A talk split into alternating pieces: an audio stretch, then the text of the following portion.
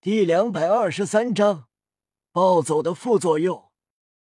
这时，悬崖之底，一捡柴火的少女看到前方躺着一个人，吓了一跳。这少女约莫十六岁，一袭粗布黄衣，虽然穿着普通，但很简单干净。少女身材不算很好，容貌也谈不上漂亮。普普通通。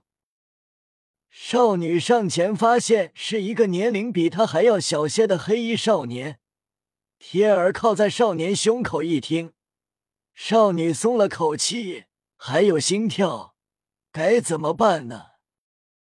无奈，少女背起少年，离开了这里。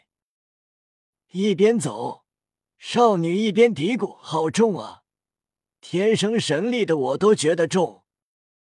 三天过去，悬崖之底，某个不知名的村落，这里与世隔绝，封闭，村里村民来往走动，时不时相互打招呼。这时，黄衣少女回来，默不作声。一村民上前好奇问道：“秋露。”听说你最近带了个男人回来，在你家住，这是真的吗？叫做秋露的少女大咧道：“关你们屁事！”村民不满：“你这女人说话怎么这么粗鲁？我好心问一下而已。”少女轻哼：“这么好心，你可以把她带回去，或者不出力可以出钱，给我一些钱。”出力出钱，哼！你想多了，我就问问。少女鄙夷，那你就是只出张嘴的那种好人，这种人太多了。村民气愤，你这是什么态度？少女不在意别人用什么态度对我，我就用什么态度对待他。少女话落，离开。村民低骂：“哼，带一个陌生人回村，身为一个女人还把她留在自己家住，真是不知羞耻。”一旁的村民点头：“是啊，我看一定是他在外面找的小白脸，他早就想离开这村子了。真是伤风败俗，败坏我们桃源村的名声。”听着这些话。少女仿若没听到，来到村落后方的一个小木屋中。进去后，少女不满嘀咕：“烂村落，烂村民，总有一天我要离开这个村子，去外面的世界。”少女来到窗前，看着床上躺着的黑衣少女，埋怨道：“都是你。”害我跟那些白痴的人浪费时间。这时，床上，夜雨醒来，双眸缓缓睁开，视线模糊，眼前浮现朱竹清的身影面容。竹清，你没事吧？夜雨快速做起手，抓住他的手腕，担忧急声问道。少女挣脱开后，退一步道。你认错人了，我不是竹青，我叫锦秋露。夜雨醒来，意识一阵杂乱，脑海一阵眩晕。待慕白和朱竹清为他挡下那道斩击的画面不断在脑海中闪现，然后便再也想不起来。夜雨全身无力，精神虚弱，担忧后怕。慕白。竹青意识中模糊的画面，便是残忍杀戮，只是不知道杀戮的对象有没有慕白和竹青。看着夜雨双目无神，喃喃自语不断。秋露头疼，没想到是个疯子，麻烦，早知道就不管你，让你自生自灭好了。夜雨体力精力透支。再次昏迷过去，完全暴走，持续战斗一个多小时，体力、精神力等急剧消耗，现在依旧处于极度虚弱状态。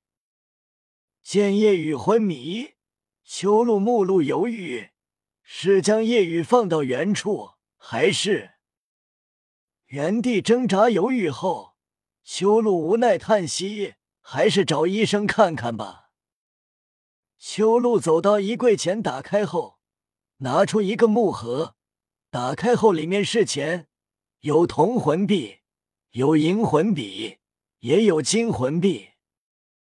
铜魂币居多，金魂币只有两个。他身上看起来没伤，应该就是太累了吧？那就先拿十个铜魂币吧。修路有些不舍，拿出十个铜魂币，关上门离开。找到村落唯一的医生。修路道，李医生，有人病了，我来找你帮他看看。说着，修路递出十个铜魂币。医生意外，你说的不会是捡回来的那个人吧？真是想不到啊！你努力打工攒钱，就是为了能离开这里，竟然会花钱帮他看病。不要废话了。赶紧跟我走吧。不久，到了后，医生到窗前开始把脉。医生惊讶，脸色一惊。秋露有些不安，急忙道：“很严重的病吗？”医生惊讶后道：“倒不是不治之症，就是太虚弱了。按理来说。”这种虚弱程度的人早就死了，他竟然还活着。放心，他只是体力、精力消耗过大，吃一些养神大补药就会好了。这需要多少钱？十个铜魂币肯定不够，需要三个金魂币。闻言，修路一惊：“这么多？”是啊。我可不会坑你。最重要的是，他的精力消耗太大，这也是他昏迷的原因。外伤虽然没有，但这样下去，昏迷一段时间，生命力就会不断流失，会死的。修路眉头皱起，叹息：“那你先出去等我一会。”好。医生出去后。修路极为不舍的拿出木盒，拿出两个金魂币和十个银魂币，很是肉痛。瞥了眼夜雨，姐，你回来真是倒霉。